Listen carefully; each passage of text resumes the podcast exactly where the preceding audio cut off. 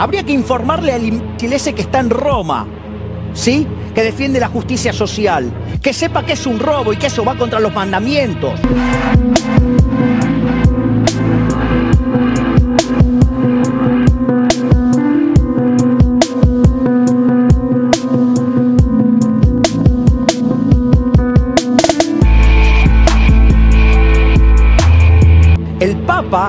Sí, lo voy a decir de frente, es el representante del maligno en la tierra, ocupando el trono de la casa de Dios.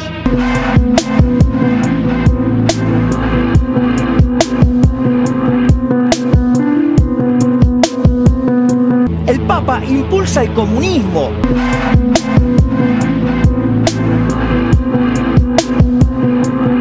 El maligno lo lleva a un monte y le dice a Jesucristo que si se pone de rodillas frente a él, le va a dar el poder sobre todos los reinos del mundo.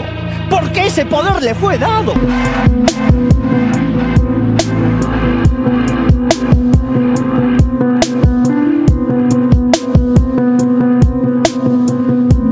Entonces no tengo ningún eh, problema en decir lo que digo del impresentable que está en Roma. Así. ¿Por qué? Porque promueve la pobreza, promueve el pobrismo, promueve un régimen de miseria.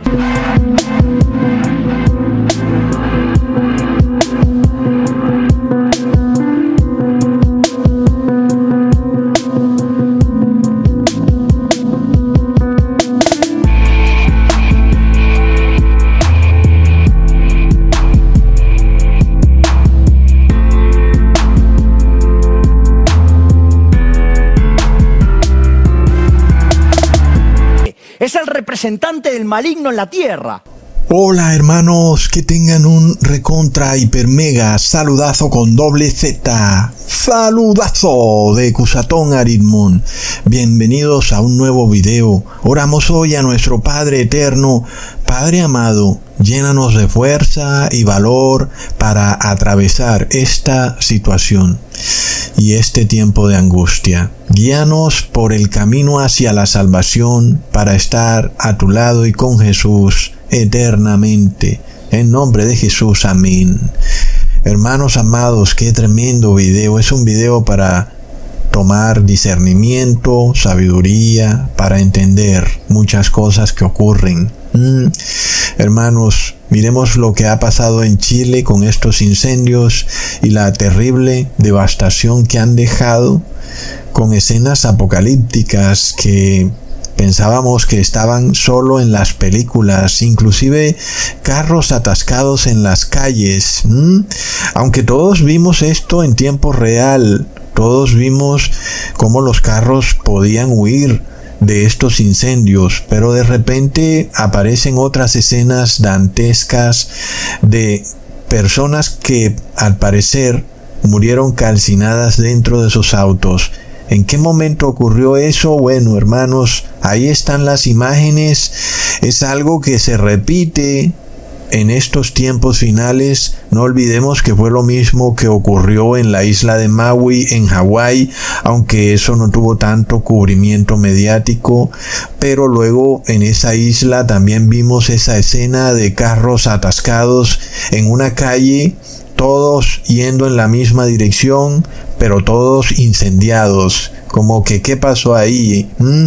Es una escena realmente apocalíptica y la hemos visto ya en varias películas de Hollywood en donde se nos muestra esto como algo futurista, un evento lejano en el tiempo, en donde hay carros atascados en la carretera y que la persona que viene huyendo en un carro se da cuenta que no puede irse a ningún lado porque la carretera está totalmente atascada. Mm, es una advertencia también y para que nosotros entendamos hacia dónde van las cosas es algo además que es un poco evidente, el problema que hay en las ciudades cuando se da un evento cataclísmico, un desastre realmente grande, hay un problema grave que solamente hay dos o tres vías de salida en una ciudad. Y pues Obviamente todo el mundo va a querer montarse en su carro, a tratar de salir por las mismas tres rutas de escape y entonces pues es obvio que todos esos carros van a quedar ahí atorados. Es algo que hemos venido hablando desde hace mucho tiempo y ahora lo estamos viendo con nuestros propios ojos. Ojalá no se nos haya olvidado esto y ahora lo hemos visto ocurrir y no recordamos cómo lo habíamos mencionado hace ya algún tiempo y de repente ahora es nuestra realidad, pero nuestra mente ha olvidado por el flúor, por todo el ataque químico del que somos víctima en este mundo. Mm, por eso hay que orarle mucho a Dios Padre en nombre de Jesús para que mantenga nuestra mente alerta a lo que está ocurriendo, pero además no es para que nos alarmemos y tomemos decisiones apresuradas, sino para que entremos en oración, hermanos, porque wow, qué tremendo lo que se está viendo en Chile. Vemos que en estos últimos días el poder del demonio se desata con una fuerza que antes no habíamos visto los moradores de la tierra, los paganos, le llaman a esto cambio climático, pero sabemos que hace parte de el proceso que nos lleva a la segunda venida de Jesús, que debe darse antes del 2031 como está escrito en Apocalipsis 12, versículo 12, por lo cual alegraos cielos y los que moráis en ellos, hay de los moradores de la tierra y del mar, porque el diablo ha descendido a vosotros con gran ira, sabiendo que tiene poco tiempo. Mm, qué palabras tan fuertes y tan certeras además, pero curioso hermanos, porque se dice que los moradores del cielo deben alegrarse cuando vean la furia del demonio desatarse con mayor poder sobre los moradores de la tierra.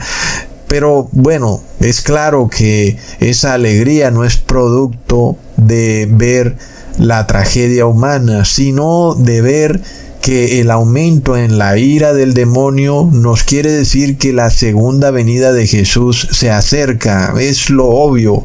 Sin embargo, la palabra nos dice que esta furia desciende sobre los moradores de la tierra. ¿Y por qué? Porque el demonio sabe que tiene poco tiempo. ¿Mm? ¿Qué nos quiere decir eso, hermanos? Cuando estamos muy cerca del 2031. ¿Mm? Es de locos. Y vemos que se incrementan año tras año terribles desastres en la tierra. Lo que ha pasado en Chile, es muy similar a lo que ha pasado en la isla de Maui. Incendios voraces, incendios sobrenaturales, al punto que en algunas zonas en Chile se han quemado primero casas y vehículos y no se han quemado arbustos y árboles. Y ya muchos empiezan a hacer preguntas. ¿Qué ha pasado ahí? ¿Mm? ¿No se supone que es un incendio forestal? ¿Cómo es que no se queman los árboles y si se queman casas y carros? En fin, hermanos, el hecho es que sabemos que es la mano del demonio con ese poder sobrenatural capaz de hacer que una llama que está muy lejos aparezca en otro lugar, en una casa, en el techo de una casa o en un carro. Es impresionante. Leamos en Primera de Juan, capítulo 5, versículo 19. Sabemos que somos de Dios y el mundo entero está bajo el maligno. El Papa, sí, lo voy a decir de frente, es el representante del maligno en la tierra.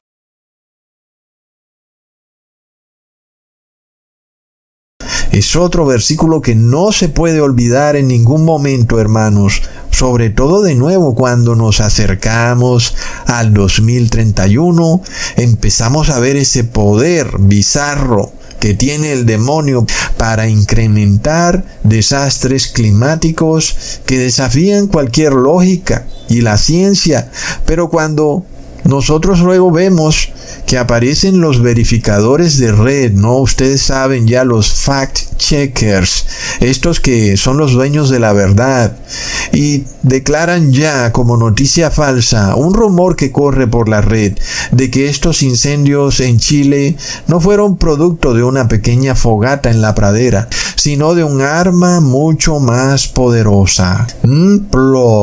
¿Y por qué negar esto así? Tan a la ligera. ¿por qué no darnos el tiempo de investigar el tema? ¿Por qué declararlo noticia falsa tan rápido? Obviamente ahora no vamos a creer que todo lo que ellos declaren noticia falsa es verdad, porque luego ellos vienen y pues nos aplican la psicología inversa. Pero de todas formas, ahí está la duda, ¿verdad, hermanos? Lo que vemos que ocurrió en Chile parece ser algo más siniestro y poderoso. Miremos, hermanos, lo indefenso que es el ser humano desprovisto del cuidado y la protección del Padre Eterno y Jesús ante este poder sobrenatural, el poder del maligno, sobre todo cuando el mundo está bajo su poder. Y un día, este ser tiene el poder de destruir todo aquello por lo que tú has trabajado toda tu vida. Ah, es de locos. Por eso en los tiempos finales es cuando más que nunca tenemos que estar llenos de fe y de obediencia a la ley de Dios, sabiendo que estaremos protegidos por el Padre Eterno del poder endemoniado del maligno. Leamos en Primera de Juan capítulo 5 versículo 18. Sabemos que todo aquel que ha nacido de Dios no practica el pecado, pues aquel que fue engendrado por Dios le guarda y el maligno no le toca. Mm, qué bello, hermanos. Luchemos entonces por ser nuevas criaturas no nacidas de la carne ya, sino ahora nacidas del Espíritu, por lo cual ahora tenemos la paz de Dios, y esa paz que nos da el saber que el Padre Eterno nos protege y que el maligno no nos puede tocar, y que toda prueba que venga hacia nosotros es para nuestra edificación y santificación. Es tremendo. Ahora, como ya les había dicho en el video pasado, recordemos que muy pronto iban a declarar un domingo como día de oración, pues ya la conferencia episcopal ha sacado un comunicado declarando el domingo como día nacional de oración y esto va más lejos de lo que a primera vista podemos discernir. Miremos esta agenda en donde se busca establecer el domingo como un día sagrado de oración, no solo nacional, sino global, con el objetivo de que se apacigüen los desastres climáticos. A pesar de que ya se ha probado hasta el cansancio que el sábado es el día correcto de reposo de acuerdo a la ley de Dios y que el domingo es un día pagano de adoración solar decretado por Constantino en el año 321 después de Cristo. Entonces, ¿qué pasa? Toda persona que reposa en domingo no es un cristiano nacido del Espíritu. Miremos la seriedad de estas cosas, sino que sigue siendo un cristiano en la carne. Y, como está en la carne, pues el maligno tiene poder sobre esa persona porque está bajo el poder del maligno. ¿Mm? Miremos eso, porque la palabra declara que los moradores del cielo no están bajo el poder del maligno, pero los moradores del cielo son espíritu. ¿Mm? ¿Y quiénes son espíritu? Los que han nacido del espíritu. Entonces, ¿qué pasa cuando tú sigues violando la ley pues estás en la carne y estás bajo el poder del maligno. Y el maligno tiene poder para destruirte, inclusive hasta para matarte, para que pierdas tu salvación eterna. Es impresionante. Mientras tanto, miremos lo que ocurre con el presidente Milei, que usa fondos públicos de la nación empobrecida de Argentina para irse de viaje hasta Israel a hacer oraciones en el muro de los lamentos en Jerusalén. Eso nos muestra que esta gran teocracia global y digital de la que hemos venido profetizando en este canal avanza a pasos agigantados, toda vez que precisamente eso que hace Javier Milei es una violación a la constitución argentina ya que Argentina también, como todas las naciones de América, es una nación laica. ¿Y eso qué quiere decir? Pues que el presidente ni ningún gobernante, ni funcionario electo, puede usar fondos públicos para promover su propia religión por encima de otras religiones. Pero vemos que al parecer es algo que a nadie le importa porque pocos pueden tener el discernimiento de hacia dónde van las cosas y por qué el presidente Javier Milei se esfuerza tanto en mostrarse orando en el muro de los lamentos, sobre todo cuando usa fondos públicos para promover una religión específica por encima de las otras. Es obvio, hermanos, todo es un gran show mediático encaminado a normalizar en la mente de los simples el hecho de que sí pueda un gobernante o funcionario público promover su propia religión por encima de otras usando el poder del Estado. ¿Mm? Una vez normalizado que Javier Milei está en su derecho como gobernante de usar fondos públicos para promover su religión, pronto no solamente él irá a orar al muro de los lamentos para decir que él es judío, sino que pronto lo vamos a ver también orando en iglesias católicas porque él realmente es católico, no solo católico, sino ultracatólico y pronto va a establecer el catolicismo como religión de Estado. Eso también obviamente es una violación a la Constitución y el concepto de que debe haber una separación de iglesia y Estado. Entonces, ¿qué pasa? Los dineros del Estado están siendo usados para promover una religión específica por encima de las otras, y no que estemos haciendo oposición. ¿Mm? El presidente Javier Milei hará lo que él tenga que hacer y debe continuar haciendo lo que a él le parezca que debe hacer. Pero nosotros estamos advirtiendo lo que está ocurriendo y el cambio que se está dando. Un cambio en la forma de gobierno en donde pasamos de una sociedad laica a una teocracia, hermanos, y las implicaciones que obviamente eso tiene, porque hoy en día tú puedes tener tu propia religión y ningún gobernante te va a decir que ¿Tú por qué tienes esa religión si esa no es la religión del gobierno? ¿Mm? Nadie te va a decir eso, pero con una teocracia la cosa es a otro precio, hermanos, y así va a ser, porque así está profetizado. Entonces, ¿Qué pasa? Lo que hace Javier Milei en este muro de los lamentos, bailando y danzando cánticos religiosos del judaísmo, que es una religión que no salva, ¿Mm? porque ningún buey te puede salvar, ni un cordero. ¿Mm? Es obvio, ¿verdad? Entonces, ¿qué pasa? Pues hace 10 o 20 años atrás, lo que hace Javier Milei hoy en día en ese lugar estuviera prohibido, no solo por la opinión pública, sino por el Congreso y por todos los estamentos jurídicos y legales de esa nación.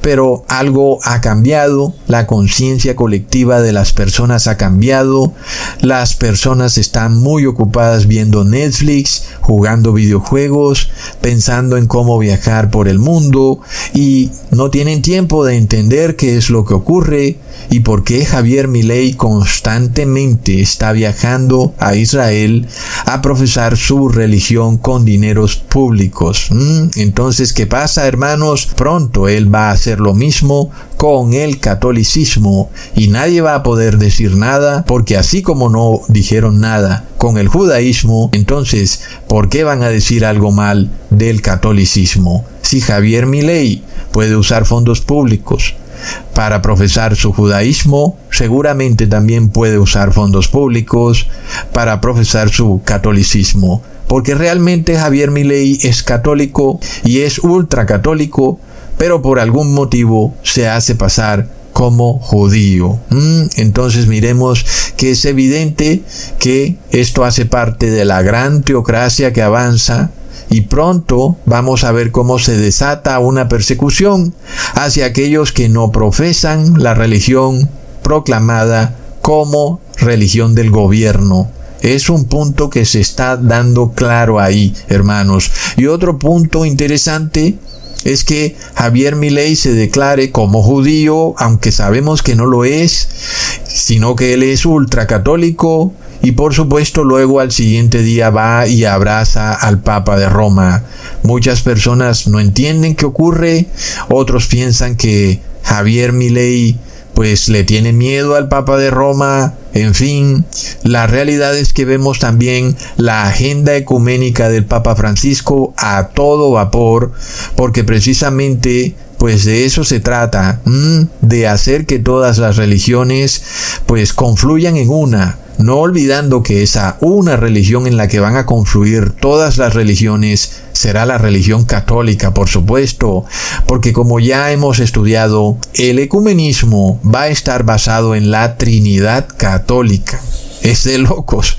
Entonces, hermanos, los judíos no entienden lo que está ocurriendo, ni ellos se percatan en la trampa en la que están cayendo. ¿Y por qué? Porque están despojados de discernimiento. Y los rabinos y judíos se sienten muy halagados porque el gobernante de Argentina va a rezar al muro de los lamentos o porque apoyan su guerra fratricida en contra del pueblo palestino. Pero todo favor, como dice el dicho, ¿verdad? No hay almuerzo gratis. Entonces, pronto ese favor que les están haciendo, pues va a requerir que ellos, los judíos, pues también devuelvan el favor. Entonces, así como Javier Milei, siendo ultracatólico, ha ido a rezar al muro de los lamentos como si fuera judío, pronto se les va a pedir a los judíos que vengan a rezar a una iglesia católica. ¿Qué pasa, hermanos?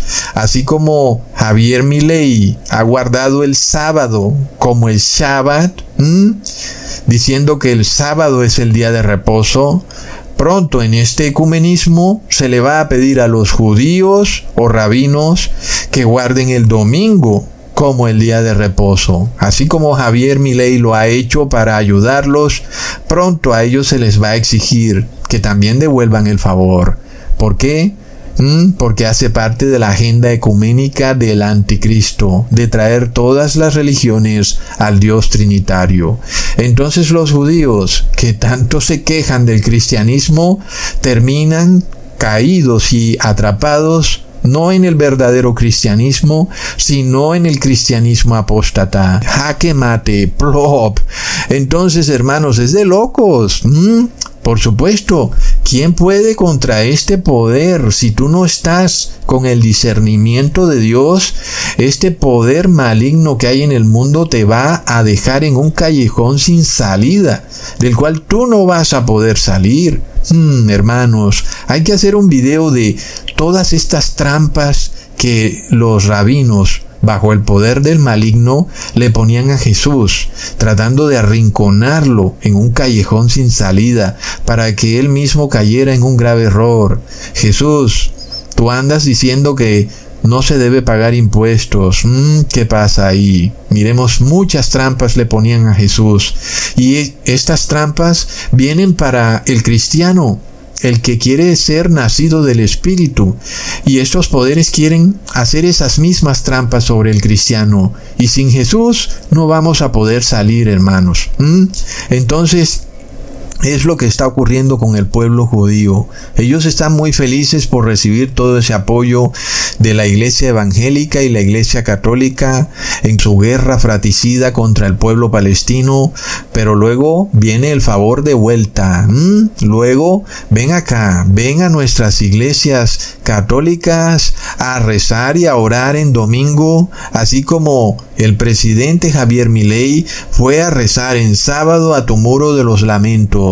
Plop, hermanos, es de locos, muy pero muy interesante. Los movimientos de esta teocracia, moralmente inmoral, son impresionantes y se están dando rápido. El 99% de las personas están completamente ignorantes de una terrible realidad que se acerca para el mundo cuando toda esta vida que teníamos, al parecer algunos pensaban que comprada, es decir, tu estilo de vida, muy pronto va a cambiar radicalmente para vivir en otro mundo, un mundo teocrático en donde el cristianismo se mezcla con el panteísmo y tu salud depende de la salud del medio ambiente, algo realmente confuso y nefasto, plop.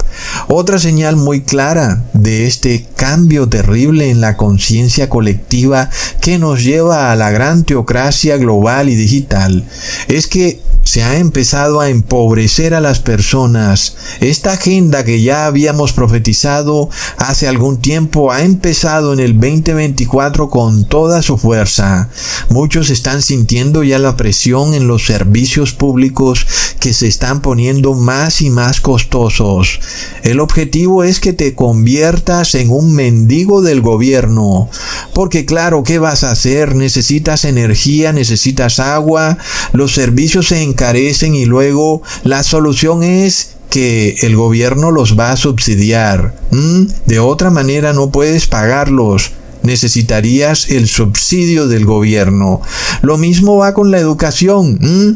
Entonces, la educación se ha vuelto costosísima y necesitas ir a la entidad gubernamental a que te den un crédito blando. De otra manera se hace imposible estudiar. ¿Mm? Miremos lo que pasa, hermanos.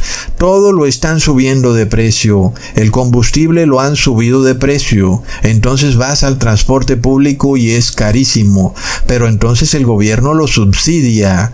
Pero ¿qué pasa? Si no recibes el subsidio del gobierno, entonces pues no puedes pagar el transporte público. Y luego ellos te van a pedir el favor de vuelta. Mira que te hemos subsidiado toda la vida. Pues si no fuera por nosotros estarías totalmente en la inopia. ¿Qué pasa entonces cuando tú no quieres obedecer los dogmas de esta teocracia, que es moralmente inmoral, global y digital? Hermanos, tremendo. Entonces te van a quitar los subsidios. ¿Y qué vas a hacer?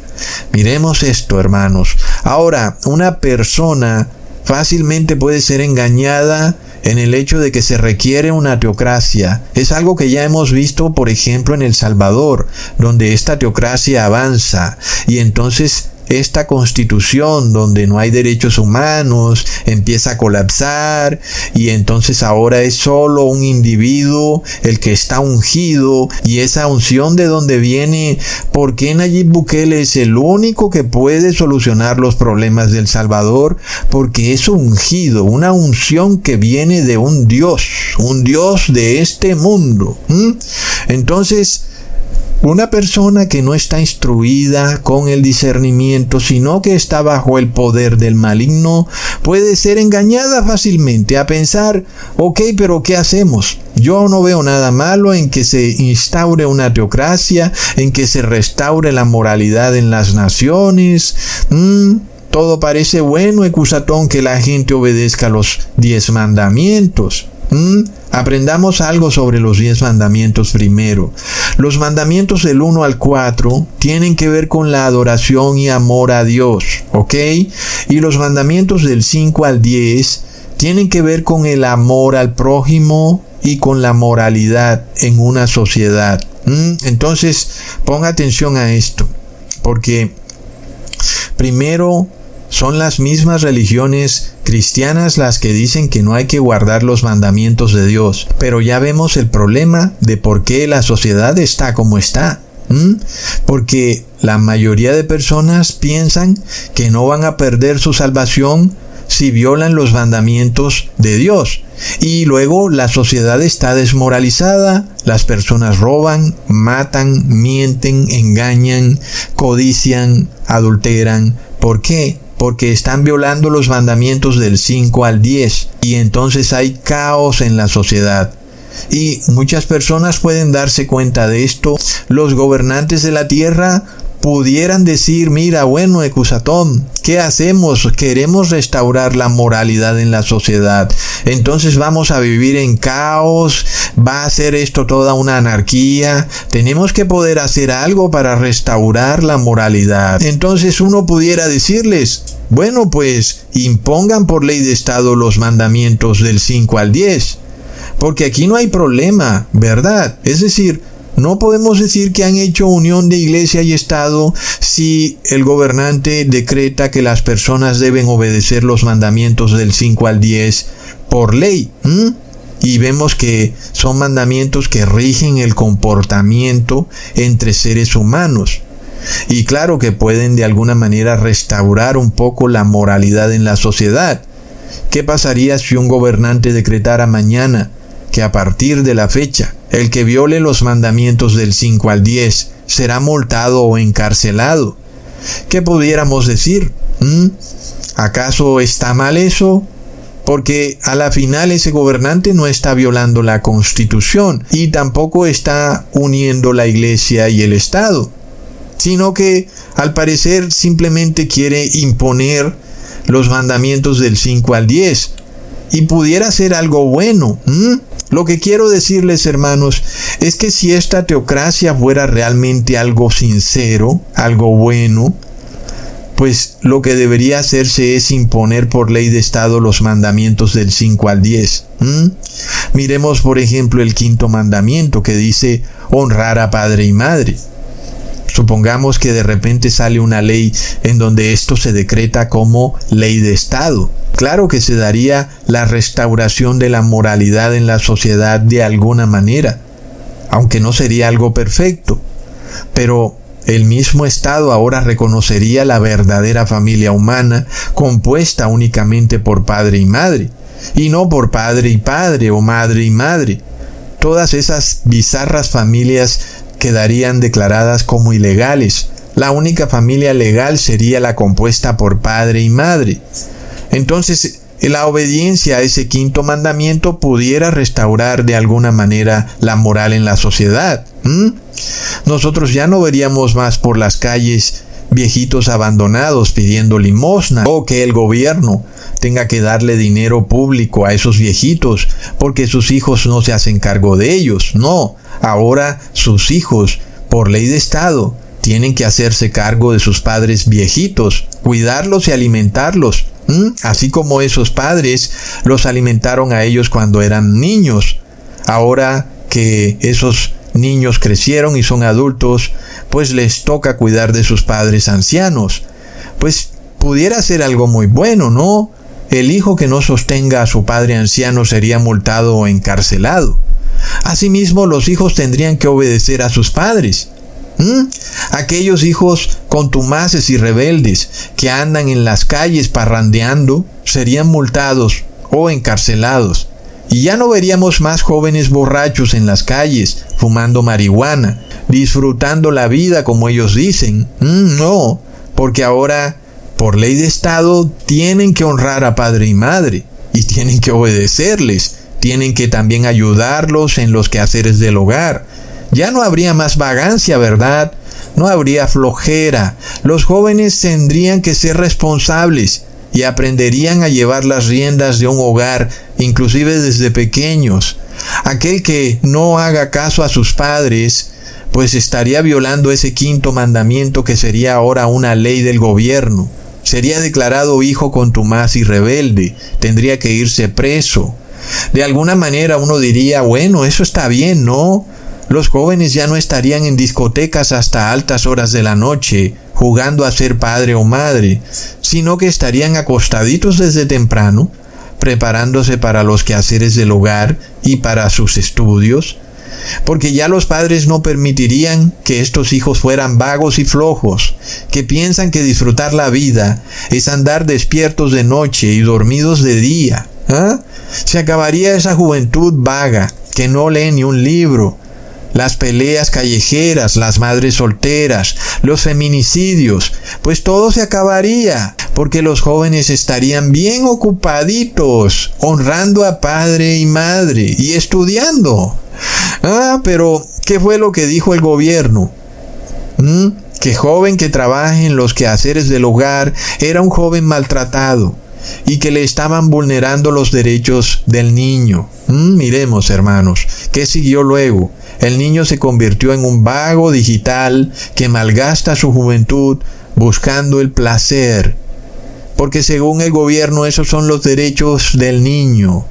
Luego el niño tiene 18 años, es un adulto legalmente, pero como se ha pasado toda su niñez en la vagancia, pues no sabe comportarse como un adulto. Sigue todavía deshonrando a padre y madre. Por eso es que la sociedad está toda corrompida y desmoralizada. Miremos luego qué pasaría si el gobernante hiciera cumplir verdaderamente el sexto mandamiento que dice no matar. Entonces los fabricantes de alimentos ya no podrían poner componentes cancerígenos en los alimentos que fabrican. ¿Ah? No más grafeno en las galletas se acabaría el cáncer. No podrían pasarse por la tele programas violentos donde una persona insulta o mata a otra. ¿Mm? Qué bello sería, ¿verdad? Pues no habría violencia en la televisión. Los gobiernos tal vez tomarían más en serio una amenaza de muerte. ¿Mm?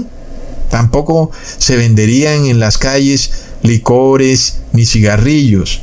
¿Por qué matan? ¿Mm? Imaginemos a esa bella sociedad. Ya no le echarían flúor al agua, ni rociarían los cielos con yoduro de plata, porque mata. Tampoco se permitirían los insultos hacia otras personas, porque es lo mismo que matar. Leamos en Mateo capítulo 5 versículo 22. Porque yo os digo que cualquiera que se enoje contra su hermano será culpable de juicio, y cualquiera que diga necio a su hermano será culpable ante el concilio, y cualquiera que le diga fatuo quedará expuesto al infierno de fuego. Wow, hermanos, imaginémonos una sociedad donde no hay insultos, porque inmediatamente el que insulta se va preso, porque ha violado el sexto mandamiento. ¿Mm? Y es que muchas riñas empiezan con un pequeño insulto.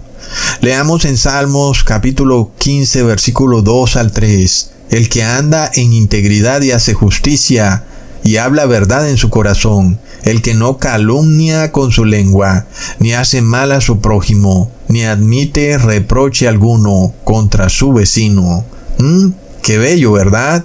Miremos el séptimo mandamiento que dice no cometerás adulterio. Entonces el gobernante de repente declara ilegal el divorcio, declara ilegal las relaciones extramatrimoniales. Se acabaron las madres solteras, los niños sin padre o sin madre. También se declara ilegal todo aquello que promueva el adulterio. La inmoralidad en las películas. Las jovencitas entonces se han dedicado a escoger muy bien quién será su esposo, porque ya saben que no lo van a poder cambiar, porque es para toda la vida. Y la buena noticia es que su esposo tampoco las va a poder abandonar. Después de que ellas han cuidado a sus hijos y que porque ya están entraditas en años, entonces el esposo las va a dejar para conseguirse a una más jovencita. Pues no, porque ahora es ilegal. Las mujeres ya no podrán salir a la calle ligeritas de ropa, porque será ilegal, porque promueven el adulterio. Leamos en Mateo capítulo 5 versículo 28. Pero yo os digo que cualquiera que mira a una mujer para codiciarla, ya adulteró con ella en su corazón. Entonces, aquellas mujeres que inducen a los hombres con su vestimenta a codiciarlas, pues van a ser declaradas criminales. Y ya no habrá más hogares rotos, ni familias despedazadas, o niños abandonados. Y en los barrios y hogares habrá paz, no habrán riñas familiares entre esposo y esposa, y puede ser que sea algo bueno, ¿verdad? Luego el octavo mandamiento que dice no robarás. Entonces imagínate que se acaba la corrupción en la política. Los gobernantes ya no robarán. Asimismo el gobierno tampoco podrá robarle a las personas a través de la inflación y se acabarán las estafas y las mentiras en los productos que venden que luego no son lo que dicen. Sería bueno. ¿Qué pasa luego con el noveno mandamiento? No dirás contra tu prójimo falso testimonio. Entonces se acabarían los chismes, inclusive el gobierno no pudiera condenar y encarcelar a una persona en base a un chisme, en base a una suposición, en base a una calumnia, no. Tendrían que probarlo. Pero ya vemos que esta teocracia que se acerca no va a ser así, hermanos. Esto fuera lo ideal, pero vamos a ver que esta teocracia no va a querer hacer nada de lo que les estoy comentando. Va a tener una apariencia de querer hacerlo, pero no lo va a hacer. Y es algo que vimos en el 2020. Las personas eran perseguidas porque había una suposición de que por tu nariz salía una especie de bicho volador que andaba luego por los aires enfermando a otras personas. Una suposición, mm, una calumnia, un chisme barato. Y sin embargo es una violación del noveno mandamiento. Pero qué bello fuera que en una sociedad eso se impusiera por ley de Estado. No solo se acabarían los chismes, sino que el Estado ya no pudiera andar condenando a alguien sin tener pruebas fidedignas. ¿ah? Luego vamos al décimo mandamiento que dice no codiciarás. Y yo veo cómo será para que un político cumpla ese décimo mandamiento. Porque los gobernantes son de los más codiciosos. Pero qué bueno fuera que se pudiera imponer en una sociedad. Se acabarían esos comerciales de televisión en donde te inducen a codiciar productos que no necesitas. Y también se acabaría el corrupto sistema bancario que muchas veces te endeuda y se acabarían esos créditos de usura y las hipotecas para hacerte comprar una casa a través de la cual pues el banco se enriquece enormemente. Estaría prohibido esa codicia, apropiarse de la propiedad del prójimo. No habrían tampoco mendigos porque toda persona tendría su propiedad, aunque sea una casa. Tampoco habría ropa que despertara sentimientos de codicia en las otras personas, como lo hay hoy en día, que una persona tiene el último grito de la moda y el otro está fuera de la moda. Entonces, el que está fuera de la moda codicia al que está de moda y entonces sale a comprarse la ropa de moda. Es codicia, ¿verdad? ¿Mm? Entonces, bueno, parecería algo bueno, pero también uno puede ver que de repente un gobernante que empiece a imponer estos mandamientos como ley de Estado a un punto máximo, es decir, que empiece a extralimitarse en buscar cada detalle, como nosotros lo hemos mencionado, pues de repente empezamos a caer en una línea gris, en donde pasamos de una sociedad normal y empieza una transición a una sociedad distópica, a un gobierno bizarro que se extralimita ahora. Va demasiado lejos en su esfuerzo por obligar a los moradores de la tierra a cumplir los mandamientos del 5 al 10. Ese nuevo gobierno teocrático empieza a verlo todo con sospecha. Cada cosa que tú dices o haces puede ser considerada una violación a los diez mandamientos. Entonces se hace evidente que no importa cuánto un gobierno en esta tierra busque imponer moralidad en la sociedad, el ser humano siempre va a violar los mandamientos de Dios si no está nacido del Espíritu, sino que sigue en la carne. Y esa persona va a buscar siempre que codiciar. Miremos cómo hace cuatro mil años, cuando no habían los lujos que hay hoy en día, Aún los hombres codiciaban hasta el asno de su vecino. Parece increíble, ¿verdad? Que el ser humano codicie algo que hoy en día no tiene ningún valor. Un asno. Pero el mandamiento lo aclara. No codicies nada de tu vecino o de tu prójimo, ni su asno ni su buey. Es decir, que las personas codiciaban hasta un asno, hermanos. Y eso nos revela que en este mundo es imposible establecer una sociedad donde no se rompan las leyes de Dios. Miremos que por miles de años las propiedades de un hombre rico no eran más que bueyes, vacas, ovejas y burros. Y tal vez tierra. Y de repente pues no había más diferencia entre el estilo de vida de una persona pobre versus una persona rica. El hombre rico solamente tenía tierra, vacas, bueyes, burros, pero ya, no habían carros, ni lanchas, ni televisores en que gastarse su dinero. Y aún había codicia. ¿Ah? Entonces ahí está el pecado, hermanos, en el corazón del ser humano. Con todo y eso, uno que puede decirle a un gobierno que se embarque en la empresa de imponer por ley de Estado los mandamientos del 5 al 10. Pues no hay una violación de la Constitución. Yo creo que los que ya de por sí se esfuerzan en guardar la ley de Dios, pues gustosos obedecen también esos mandamientos del 5 al 10. Pero ya vemos que el Estado no va a lograr que nadie deje de pecar. No lo va a lograr. ¿Por qué? Porque es algo imposible, porque el corazón del ser humano es engañoso y por eso el arrepentimiento debe ser sincero, algo que parte del corazón y no es posible que se consiga el arrepentimiento a través de la imposición de leyes estatales religiosas.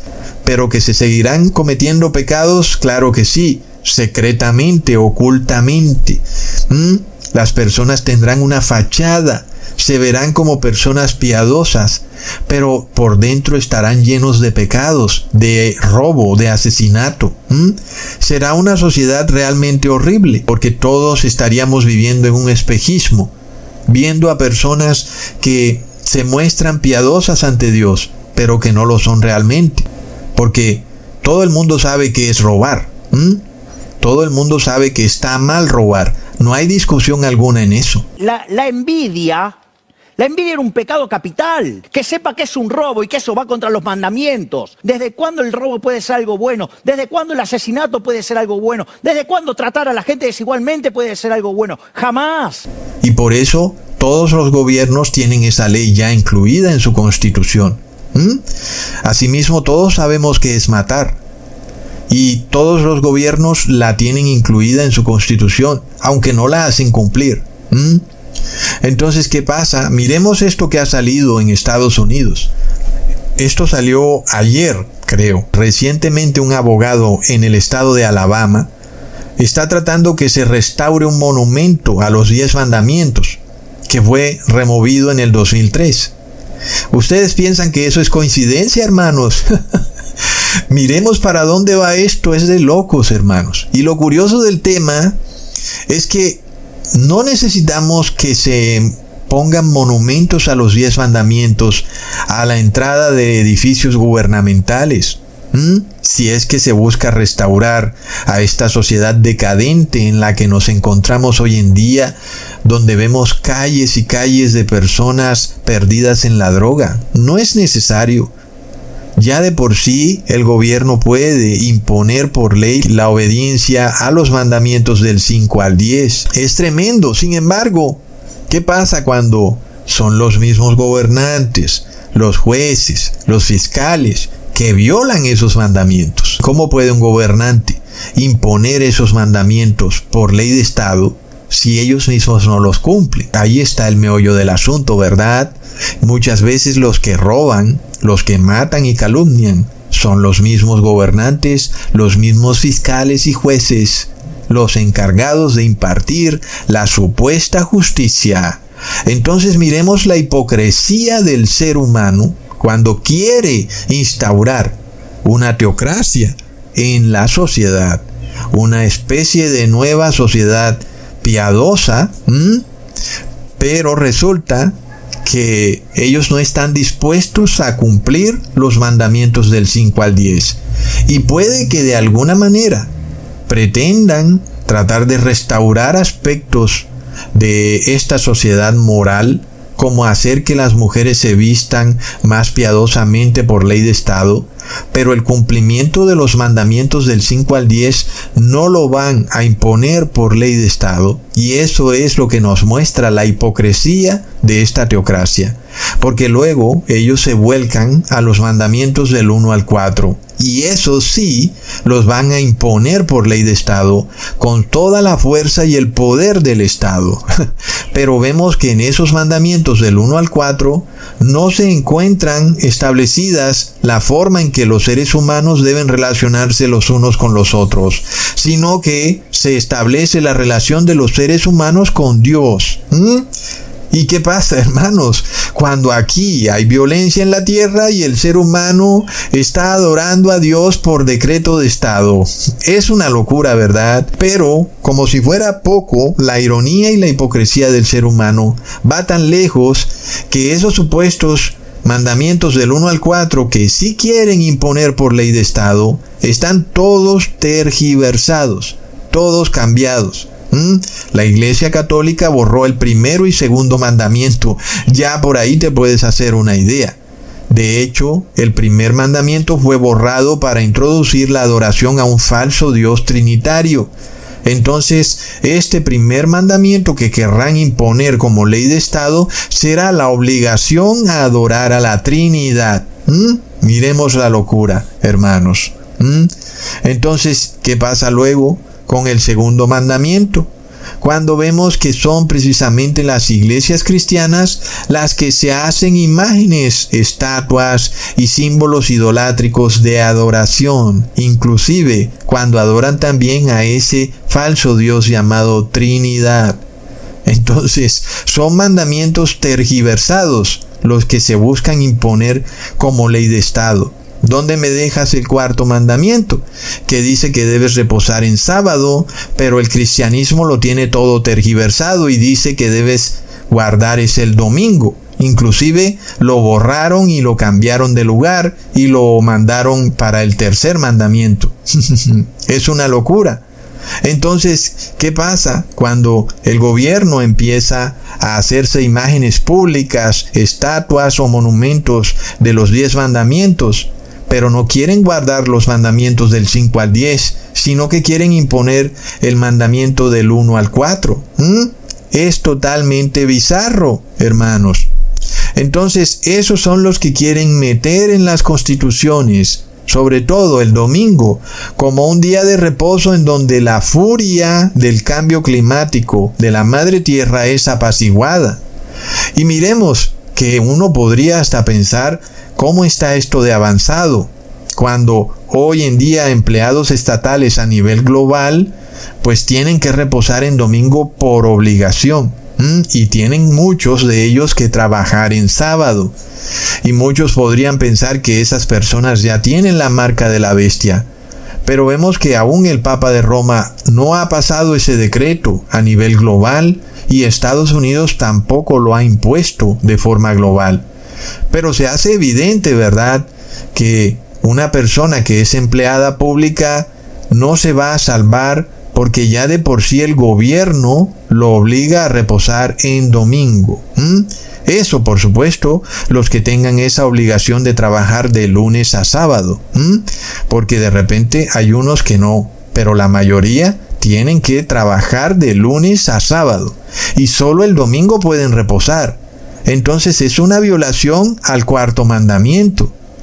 Pero vemos que esta teocracia no quiere imponer los mandamientos del 5 al 10, pero sí quiere imponer mandamientos del 1 al 4, que son mandamientos tergiversados, pero que además son mandamientos que no tienen que ver con la moralidad de la sociedad, sino con la adoración hacia Dios. ¿Mm? Es impresionante, ¿verdad, hermanos? Los gobiernos todos están de acuerdo, inclusive las religiones, sean paganas o sean cristianas, cuando se habla de los mandamientos del 5 al 10, como ya les había dicho. No hay discusión alguna. Cuando hablamos del sexto mandamiento que dice no robar, no hay discusión alguna. ¿Ah? Pero con los mandamientos del 1 al 4, pues están tergiversados. Pero esos son los que quieren imponer por decreto de Estado en la nueva teocracia, y no los mandamientos del 5 al 10. ¿Mm? Es de locos. ¿Y por qué? Porque estos mandamientos del 1 al 4, tergiversados, llevan al ser humano a adorar al anticristo. ¿Mm? Mientras que los mandamientos del 5 al 10 no llevan a adorar al anticristo. Por eso no los quieren poner como decreto de Estado y no quieren los gobiernos imponer esos mandamientos en la sociedad. Los que sí quieren imponer son los mandamientos del 1 al 4. Y esos mandamientos ya vemos que están todos tergiversados. Miremos entonces esto hasta dónde llega, hermanos, porque una de las causas de la destrucción del mundo antediluviano no fue que estaban violando el día de reposo, no fue que estaban violando los mandamientos del 1 al 4, sino que fue porque estaban violando los mandamientos del 5 al 10. Leamos en Génesis capítulo 6 versículo 11. Y se corrompió la tierra delante de Dios, y estaba la tierra llena de violencia. Ahí está. Entonces, esta corrupción que hoy se repite en todo sentido, nosotros la hemos visto con nuestros propios ojos, no solo a nivel genético, sino también a nivel moral. Los gobernantes son altamente corruptos, pero también el pueblo lo es. Miremos que cuando se estrella un camión de cerveza o de gasolina, antes de salir a ayudar al conductor, el pueblo sale a robarle la gasolina o la cerveza. Entonces, hay violación de esos mandamientos del 5 al 10. Mm, miremos también qué fue lo que pasó con la destrucción de la ciudad de Nínive. Leamos en Nahum capítulo 3, versículo 1. Ay de ti, ciudad sanguinaria, toda llena de mentira y de rapiña, sin apartarte del pillaje. Pongamos atención, porque este es el clamor que hay que es una ciudad sanguinaria, es decir, hay homicidio, asesinato. Es una ciudad donde hay corrupción en la justicia, mentiras, robo, pillaje, criminalidad. Y es lo mismo que exclamó el rey de Nínive cuando se enteró que la ciudad iba a ser destruida por Jehová. Entonces miremos que el rey de Nínive no salió a adorar a Dios en domingo, a declarar el domingo como día nacional de oración, o si quieres puedes decir que el sábado. Él no salió a adorar inmediatamente, sino que salió a arrepentirse, arrepentirse de esos crímenes que son la violación de los mandamientos del 5 al 10. Leamos en Jonás capítulo 3 versículo 6. Y llegó la noticia hasta el rey de Nínive, y se levantó de su silla y se despojó de su vestido, y se cubrió de silicio, y se sentó sobre ceniza. Luego leamos en el versículo 8, diciendo, clamen a Dios fuertemente y conviértase cada uno de su mal camino, de la rapiña que hay en sus manos. ¿Quién sabe si se volverá y se arrepentirá Dios y se apartará del ardor de su ira, y no pereceremos?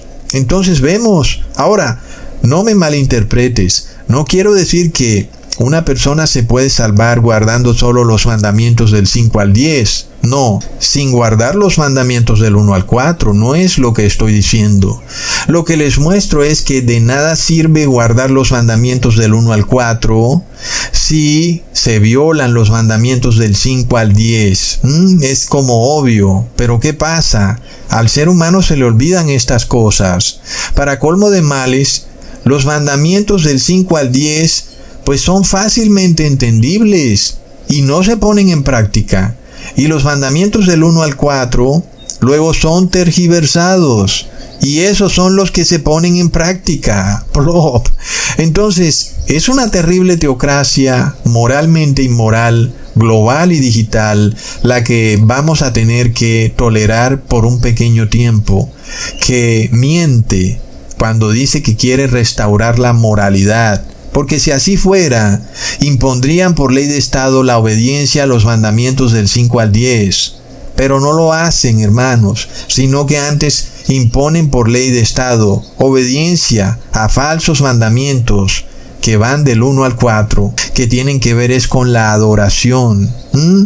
Miremos nada más esta hipocresía tan rotunda que ocurre en Estados Unidos, cuando se sumergen en una batalla legal para poner una estatua con los diez mandamientos en un edificio gubernamental, mientras bombardean Ucrania, Palestina, Irak, Siria, y esto no lo mencionan los noticieros del engaño informativo. Y eso es una violación del sexto mandamiento que dice no matarás. Porque yo no he visto que esas naciones hayan atacado a Estados Unidos. Sin embargo, Estados Unidos las bombardea. Plop. En el caso de Sodoma, que fue destruida, vemos que tampoco fue destruida por la violación de los mandamientos del 1 al 4, sino que fue destruida por la violación de los mandamientos del 5 al 10. Y en Sodoma la corrupción era tan grande que una persona era condenada por dejarse robar. ¿Te suena? ¿Mm? Los habitantes de Sodoma violaban el quinto mandamiento que habla de un padre y una madre. ¿Mm? Y ellos se encendían en lascivia, hombres con hombres y mujeres con mujeres. Miremos que uno puede ver también una violación al séptimo mandamiento que dice no cometerás adulterio, cuando esos hombres casados de Sodoma querían acostarse con los ángeles del cielo, hermanos. Es de locos. Entonces miremos esto. Sodoma no fue destruida porque no guardaban el sábado. Sodoma fue destruida porque violaban esos mandamientos del 5 al 10 que tenían que ver con la relación con el prójimo. ¿Mm? Leamos en Judas capítulo 7, versículo 7. Como Sodoma y Gomorra y las ciudades vecinas, las cuales de la misma manera que aquellos, habiendo fornicado e ido en pos de vicios contra naturaleza, fueron puestas por ejemplo, sufriendo el castigo del fuego eterno. Ahí lo tenemos, hermanos. Entonces, muchos se preguntan hoy en día, ¿qué es lo que trae esta destrucción a estas ciudades? ¿Por qué ocurren estos fuegos bizarros en Maui, ahora en Chile? Mm, lo vimos también en Estados Unidos, en California, hace un par de años. Claro que no es Dios quien destruye a esas ciudades, pero ocurre que el Espíritu de Dios que protege a esos seres humanos se retira. ¿Y por qué se retira? Por la injusticia y la impiedad que existen en esas zonas y por eso quedan a merced del demonio. ¿Y por qué? Porque violan los mandamientos del 5 al 10. Miremos lo que pasa, por ejemplo, con la Iglesia Católica. Cada vez que hay un desastre climático, ella se rasga las vestiduras y dice que hay que declarar el domingo como día de oración. Mm, pero ella misma está llena de abusos sexuales, de robo, de asesinato, de codicia, es una iglesia muy codiciosa, extremadamente multimillonaria. Hay adulterio porque sus sacerdotes no se casan y entonces adulteran. Plop. Es una ironía, ¿verdad? ¿Cómo puede pretender proclamar el domingo como día de reposo si es que ese fuera el día de reposo cuando no se quiere arrepentir de todos esos pecados? Pero ahí está el meollo del asunto. Para entender por qué eso ocurre a nivel espiritual, hermanos, pongamos atención. Pero primero sigamos leyendo lo que Dios le dijo al mundo antediluviano. En Génesis capítulo 6, versículo 13. He decidido el fin de todo ser, porque la tierra está llena de violencia a causa de ellos, y aquí que yo los destruiré con la tierra. Mm, de nuevo, no me malinterpretes. Por supuesto que Dios se ofende por la idolatría, que es la violación al primero y segundo mandamiento, y también porque los seres humanos violen su santo día de reposo en sábado, como ocurrió con los judíos. Pero ¿qué pasa? Si los seres humanos guardaran los mandamientos del 5 al 10, se les facilitaría muchísimo guardar los mandamientos del 1 al 4.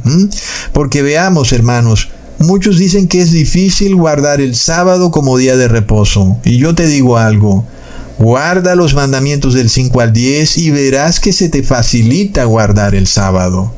Pero ¿qué pasa? Aquellos que violan los mandamientos del 5 al 10, que tienen que ver con amor al prójimo, no logran guardar esos mandamientos que tienen que ver con adorar a Dios, que van del 1 al 4.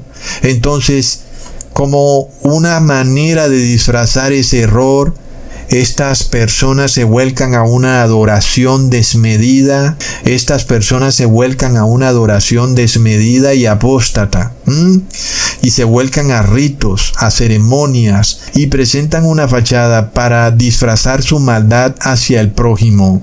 Y ahí está el meollo del asunto, hermanos. Leamos en segunda de Timoteo capítulo 3, versículo 1 al 5. También debes saber esto, que en los postreros días vendrán tiempos peligrosos, porque habrá hombres amadores de sí mismos, avaros, vanagloriosos, soberbios, blasfemos, desobedientes a los padres, ingratos, impíos, sin afecto natural, implacables, calumniadores, intemperantes, crueles, aborrecedores de lo bueno, traidores, impetuosos, infatuados, amadores de los deleites más que de Dios, que tendrán apariencia de piedad, pero negarán la eficacia de ella. A estos evita. Entonces el apóstol Pablo nos da un perfil psicológico de estas personas y hay que tenerlo bien grabado en la mente, hermanos, porque es un perfil psicológico para que aprendas a entenderlos. Entonces, como no pueden guardar los mandamientos del 5 al 10, se presentan con apariencia de piedad, se presentan pulcros, piadosos, pero son seres crueles, implacables, calumniadores. Miremos que la calumnia es la violación del noveno mandamiento. Luego dice el apóstol que son también desobedientes a los padres, ¿verdad? Que es lo que habíamos dicho del quinto mandamiento. Luego dice el apóstol que son traidores, que es el sexto mandamiento, que dice no matarás.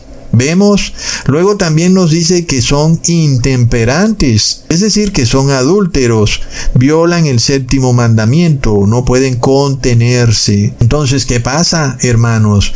Son personas que buscan esconder esa maldad bajo una fachada de religiosidad. Mm, vemos qué pasa cuando toda una sociedad que es mala, que es inmoral, va a querer esconder esa maldad. ¿Se dan cuenta lo que viene, hermanos? Porque es algo colectivo que se presenta en la medida en que son tantas personas malas en una sociedad buscando la manera de esconder su maldad. ¿Mm? Entonces, ¿qué pasa? Se forma una teocracia de adoración. Tú ves que ellos se muestran adorando. Y tú vas a ver a los gobernantes adorando y adorando y haciendo muestras de adoración y llorando en sitios religiosos. Pero son los mandamientos del 1 al 4. Pero no vas a ver a los gobernantes cumpliendo los mandamientos del 5 al 10. ¿Te das cuenta? Y lo mismo para el pueblo, hermanos. Esto aquí no es un mensaje contra los gobernantes, sino contra el ser humano.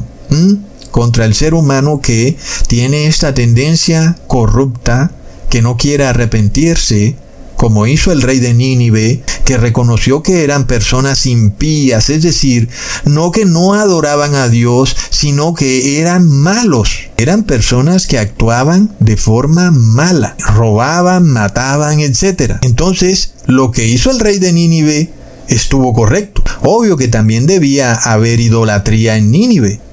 Pero primero arregla tus asuntos con el prójimo. Primero guarda los mandamientos del 5 al 10 y luego sigues con los mandamientos del 1 al 4. Pero no al revés, hermanos. ¿Ah? Y eso es lo que viene con esta teocracia inmoral, global y digital. Eso es lo que viene. Entonces, ellos, no contentos con imponer mandamientos del 1 al 4, que son de adoración a Dios para restaurar la moral en la sociedad, pero son mandamientos que no tienen que ver con la moral en la sociedad, y no contentos con eso, pues son mandamientos torcidos, es decir, que ni siquiera están adorando a Dios correctamente. es de locos, hermanos, pero todo lo hacen para tener una apariencia de religiosidad, para poder esconder su maldad, porque no aman al prójimo. Y esto que te explico es el mismo modus operandi de la Iglesia Católica. Tú ves que la Iglesia Católica se vuelca a la adoración y ella constantemente está a toda hora adorando y adorando. Lo mismo lo puedes ver en la iglesia evangélica, adoración y adoración, pero luego dicen que no tienen que guardar la ley de Dios porque están bajo la gracia. Y entonces lo que te están diciendo es que están violando los mandamientos del 5 al 10, pero al mismo tiempo se contradicen porque sí tratan de guardar los mandamientos del 1 al 4, aunque sean mandamientos falsos, porque como sabemos el primer mandamiento lo cambiaron por amar a Dios sobre todas las cosas. Entonces ese mandamiento ellos sí pretenden cumplirlo, ¿no? Amar, amar a Dios, amar a Dios. El resto ellos están bajo la gracia, los del 5 al 10. Y entonces vemos por qué se esconden bajo tantos ritos y ceremonias, por qué están comiendo esa galleta y poniendo esa carita así, ahí voy con la galletica, por qué se tiran a la piscina con el pastor, con una batita blanca. para luego decir que no tienen por qué guardar los mandamientos de amor al prójimo del 5 al 10, porque están bajo la gracia. Como ya hemos estudiado también, ellos solo guardan los mandamientos que el Estado les obliga a guardar. Por ejemplo, no robar o no matar. En el caso en donde se vuelve un delito, pues ellos no lo hacen porque saben que se van presos, pero donde pueden decir pequeñas mentiras, donde pueden decir insultos, donde pueden robar cosas que están en esa línea gris, que todos sabemos que existe y que la sociedad lo permite y lo tolera, pues ahí sí roban, ahí sí mienten, ahí sí matan. Es tremendo. Entonces miremos que es parte de este perfil psicológico que el apóstol Pablo nos deja. Una sociedad que se muestra piadosa, con una falsa apariencia de religiosidad, pero que está conformada por hombres implacables, al punto que el apóstol Pablo habla de tiempos peligrosos. Cuando todas las personas quieren esconder esta maldad, entonces se vuelcan a esta teocracia que se está formando y empiezan a manifestar toda una parafernalia religiosa para esconder la maldad, hermanos. Es de locos Pongan mucha atención a este concepto que es impresionante. Por eso a toda hora andan declarando el domingo como un día de oración precisamente para mostrarse piadosos al mundo, buscando arrepentimiento, pero solo de los mandamientos del 1 al 4. Y la ironía es que ellos guardan mandamientos del 1 al 4 falsos. Es de locos. Miremos lo torcido de esta teocracia.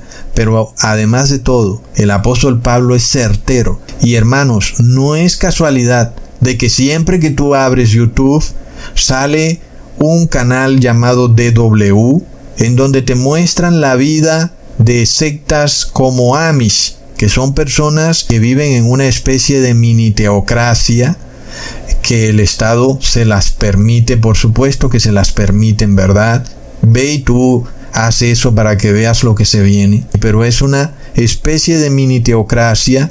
Los hombres y las mujeres visten de forma recatada, casi como semi-uniformados, y es una aparente sociedad puritana, donde no hay divorcio, donde no hay métodos anticonceptivos, en fin, hermanos, y hace parte de este movimiento de tratar de hacerle ver a las personas cómo sería si todo nuestro mundo fuera una sociedad teocrática como la sociedad de los Amish.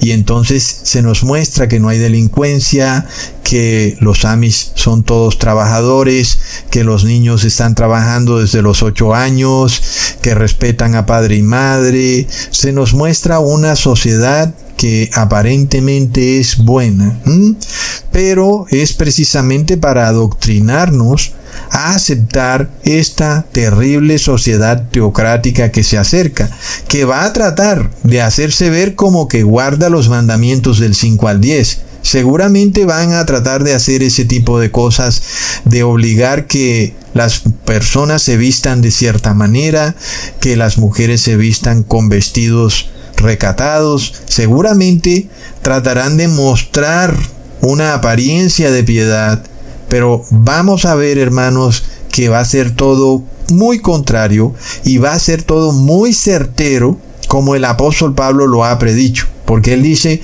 en los últimos tiempos vendrán tiempos peligrosos. ¿Y por qué? Porque esos hombres no amarán al prójimo, sino que serán personas crueles, implacables, sin afecto natural. Y la prueba se las tengo, hermanos, y esto es algo histórico. Esta, esta noticia que ha salido es de locos, hermanos. Es histórico, es para que lo escriban en un cuaderno o tomen nota, porque es algo que jamás lo habíamos visto en nuestra historia reciente.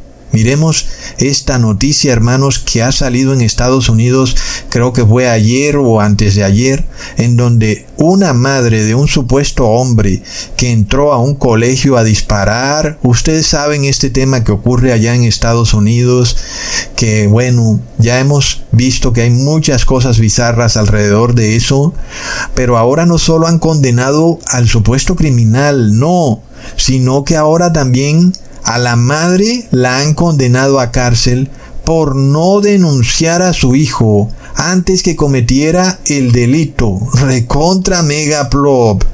¿Y eso qué es, hermanos? Miremos que es una violación a los mandamientos del 5 al 10 y es una clara violación a los derechos humanos. Imagínate una madre estar obligada a adivinar el futuro y a saber qué es lo que hará su hijo. Por supuesto, eso era ilegal, era algo que no está en las leyes. De hecho, la ley lo que decía era que una madre no puede delatar a su hijo. Algunas personas decían que eso estaba malo, pero ¿cómo puede someter a una madre que ama a su hijo por el afecto natural a que lo delate?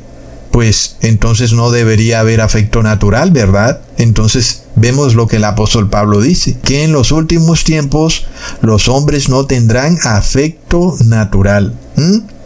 Y esto era ilegal. Nosotros nunca habíamos visto eso, y menos en Estados Unidos, y menos cuando se pretende que la madre adivine el futuro y sepa lo que está a punto de hacer su hijo. O que la madre sepa que su hijo es un enfermo mental, porque vienen y dicen, Sí, pero mira, Cusatón, ¿cómo no va a saber la madre que su hijo es un enfermo mental? Si ella ve que el hijo tiene problemas mentales, debe denunciarlo. Pero hay mucha gente que tiene problemas mentales y eso no quiere decir que son asesinos. Y al contrario, pues la mayoría de criminales son personas perfectamente racionales. Entonces miremos lo absurdo de todo. Porque se condena a la madre en torno a una calumnia a una suposición, a un chisme. Vemos, hermanos, y esto ha cambiado en la sociedad. De la noche a la mañana, Estados Unidos, el país que respetaba los derechos humanos y que amenazaba a cualquier país que no guardara los derechos humanos con dejarlo por fuera del sistema financiero y no darle sus dólares. Ahora es Estados Unidos quien viola los derechos humanos. ¿Por qué? Porque los derechos humanos tienen que ver con la misericordia, con el afecto natural y con todo lo contrario mencionado por el apóstol Pablo, que serán características de la nueva sociedad teocrática que viene para los últimos tiempos. ¿Entiendes, hermano? Y esto además tiene una importancia tremenda porque hasta hace poco pues nadie pudiera creer que esa profecía de Jesús que decía que los padres acusarán a los hijos y los hijos a los padres, pues legalmente cómo podía darse eso si precisamente las leyes prohibían que eso se diera. Tú puedes preguntarle a cualquier abogado que una madre no está obligada a testificar en contra de su propio hijo. Eso lo dicen las leyes. Y, entonces, ¿cómo se iba a cumplir la profecía de Jesús? Que decía que los padres iban a acusar a sus hijos. ¿Cómo se iba a cumplir? no, nunca iba a pasar, Ecusatón. Pues mira, acaba de pasar. Pues mira lo que ha hecho el sistema judicial de Estados Unidos. Leamos en Mateo capítulo 10, versículo 35 al 36 porque he venido para poner en disensión al hombre contra su padre, a la hija contra su madre, y a la nuera contra su suegra, y los enemigos del hombre serán los de su propia casa. ¡Wow, ¿Mm? hermanos! Entonces, ¿qué hubiera pasado en el 2020 si este nuevo concepto judicial, en donde ahora la madre debe delatar a su hijo, ¿qué hubiera pasado en el 2020 cuando el Estado estaba calumniando a las personas que porque por su respiración salía un bicho? ¿Qué hubiera pasado? Entonces, las familias habrían tenido que dividirse porque había uno que no quería tener, ustedes saben, ¿no? La solución final a ese bicho. Entonces, ese debía ser denunciado inclusive por sus padres, por no tener esa solución final al bicho. Entonces, ¿qué hubiera pasado si esta ley o este precedente judicial hubiera estado o hubiera ocurrido antes del 2020? Vemos para dónde va la cosa, hermanos. Es una horripilante teocracia, es el gran leviatán que se acerca. ¿Mm? Miremos este concepto también muy claro con los fariseos en los tiempos de Jesús. Eran hombres llenos de ritos, de ceremonias, idólatras, que se presentaban todos vestidos con apariencia de religiosidad, batas largas, blanquitos y pulcros, como decía Jesús. Digo yo blanquito como diciendo una persona pulcra, ¿no? O que eran blanquitos. Y finalmente, eran seres súper peligrosos. ¿Y por qué? Porque violaban los mandamientos del 5 al 10. ¿Qué nos quiere decir eso, hermanos? Que entre más religiosa sea una persona, es decir, entre más muestre esta parafernalia religiosa de adoración y de que adora y que ama a Dios y todo eso es más peligrosa. Y por supuesto uno dice, pero si hay señoras que se la pasan adorando y adorando, pero son chismosas, ¿será que son muy peligrosas? Nosotros sabemos que esa peligrosidad se manifiesta con toda su fuerza cuando el Estado lo permite. Porque ellos están ahí escondiditos porque el Estado no se los permite, porque se van presos. Pero donde el Estado les permita, ustedes van a ver lo que viene, hermanos. Y Jesús fue testigo de ello, porque de repente empezaron a calumniar a Jesús, diciendo que él quería destruir el templo. Y luego lo condenaron sin juicio, sin delito, sin testigos, y luego lo asesinaron. Violaron todos los mandamientos del 5 al 10. Y por eso esos fariseos eran hombres que se mostraban piadosos, supuestamente, guardando los mandamientos del 1 al 4. Ahí es donde ellos se enquistan. Pero para tratar de esconder la maldad que tienen al no guardar los mandamientos del 5 al 10. Miremos entonces cómo eso se manifiesta en la agenda de querer establecer el domingo como un día de adoración y de reposo para apaciguar la furia de la madre tierra. Ahí vemos el mismo modus operandi, ahí vemos la gran teocracia moralmente inmoral que se presenta como amadora de Dios, pero está conformada por hombres peligrosos, crueles, implacables, sin afecto natural dispuestos a condenar a una madre por los crímenes de su hijo, que porque no adivinó el futuro. Plop, son tiempos peligrosos, hermanos. Y no olvidemos que esos hombres están bajo el poder del maligno. Claro. ¿Y por qué están bajo el poder del maligno? Porque no se arrepienten de sus obras, porque son malas y no pueden adorar a Dios correctamente. Y eso se manifiesta. Debido a que no guardan los mandamientos del 5 al 10, no pueden guardar correctamente los mandamientos del 1 al 4. Y entonces los tergiversan y dicen que el sábado no es el día de reposo, que es el domingo. ¿Y dónde aparece eso en la Biblia? Y las mentiras están evidentes. Pero alguien podría decir, bueno, pero ahí está el debate. Pero miremos que en los mandamientos del 5 al 10 no hay debate. No hay debate y no los guardan tampoco. ¿Mm? Hermanos, entonces se hace evidente que son hipócritas y que se disfrazan bajo apariencia de piedad, se muestran como hombres religiosos y esta teocracia que se va a formar va a tener ese componente pues llevado a la enésima potencia, como dicen hermanos. Y las personas van a decir, alabado, alabado, alabado, alabado, aleluya, aleluya, aleluya. Pero por dentro es pura maldad. Entre más haya ese despliegue de adoración, sabiendo que no están guardando correctamente los mandamientos de Dios, más podremos saber que son personas muy peligrosas porque violan los mandamientos del 5 al 10. Pero ya también sabemos que no los violan del todo porque de alguna manera esta teocracia trata de disfrazar su maldad y trata de hacer cumplir esos mandamientos del 5 al 10 de alguna manera, inclusive si fuera un poquito.